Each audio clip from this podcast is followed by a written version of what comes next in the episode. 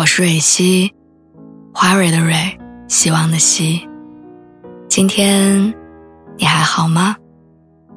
你可以在微信公众号和微博中搜索“蕊希”，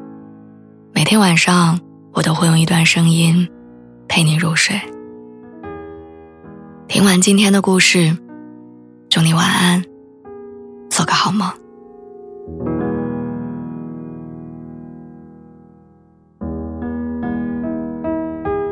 他上一次发朋友圈是中秋节，照片是一张满月，没有文字。我偷偷点开看过之后，会悄悄的从左上角退出。每当这种时候，我都会觉得很庆幸，幸亏朋友圈没有浏览记录，起码这件事儿我不用搞得人尽皆知。大概是因为最近节假日很多，哪哪都很热闹。所以我会比以往更想他一点。有时候觉得真没出息，都分开一年了，早过了那种为了一段感情，今天天上明天地下的折腾的阶段了，却还是忍不住一次一次的点开看，想知道离开以后他过得怎么样，然后从字里行间揣摩一些，他心中是不是还有几分分量。印象最深的是他过生日的那天，我从临近零点的时候就开始在对话框和他的朋友圈之间来回切换，想说如果今天他发了点什么，我就顺其自然的点个赞或者说一句生日快乐。满怀激动的等了一整天，最后他什么动静都没有。也是从那天开始，我决定只做一个无声的访客，不再打扰走远的人。之前跟朋友闲聊说，如果朋友圈也会在年底的时候开出一张 二零二三年的记录，估计会这样写：这一年，你有一百零九次看过他的过往，其中一次是凌晨三点，是什么让你的深夜亮着灯呢？或许只有走过失恋这条很长的路的人才会明白，放不下和想通了之间，要经历多少次没有结果的关注。会关注他换了新头像，会进视频号看他刚才点赞了什么，也会在刷朋友圈的时候盯着他给别人留言，然后发呆很久。从分开的那一刻开始，他就像一个移动的光点，总能从各个角落瞬间落入我的眼睛。有时候你明明会知道主动离开的人不会回头，却还是忍不住站在原地不走。我经常在半夜面对自己的时候，发现，比我忘不了他更让我难过的，其实是我希望他不要忘了我。好像爱这件事情永远是后离场的人买单的。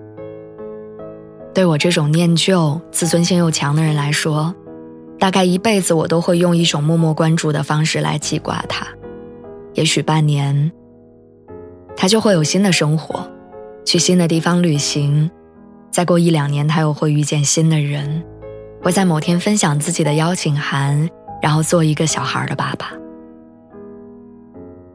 从他朋友圈的主角到他生活的旁观者，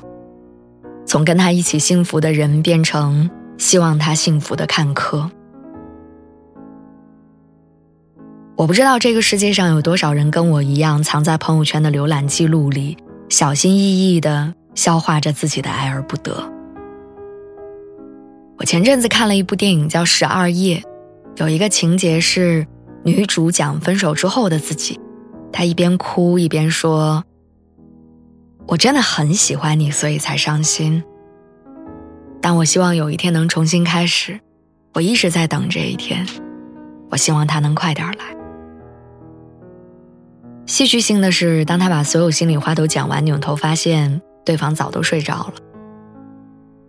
你看，失恋就像生一场大病，最后肯定会好，前提是你得一个人熬。